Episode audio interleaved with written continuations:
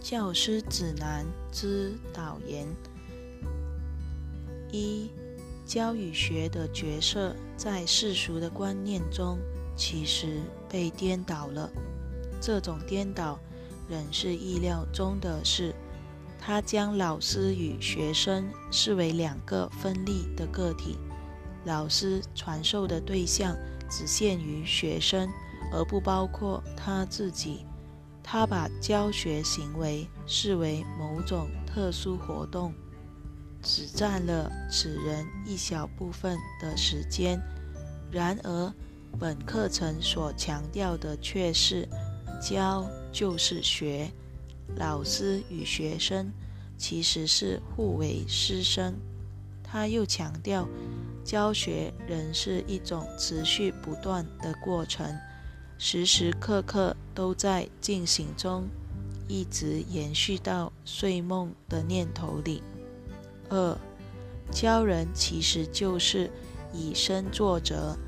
世上只有两种思想体系，你时时刻刻都在向人示范，自己究竟相信哪一个才是真的？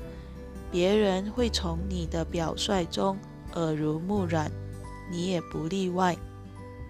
问题不在于你愿不愿意教人，而是你根本没有选择的余地。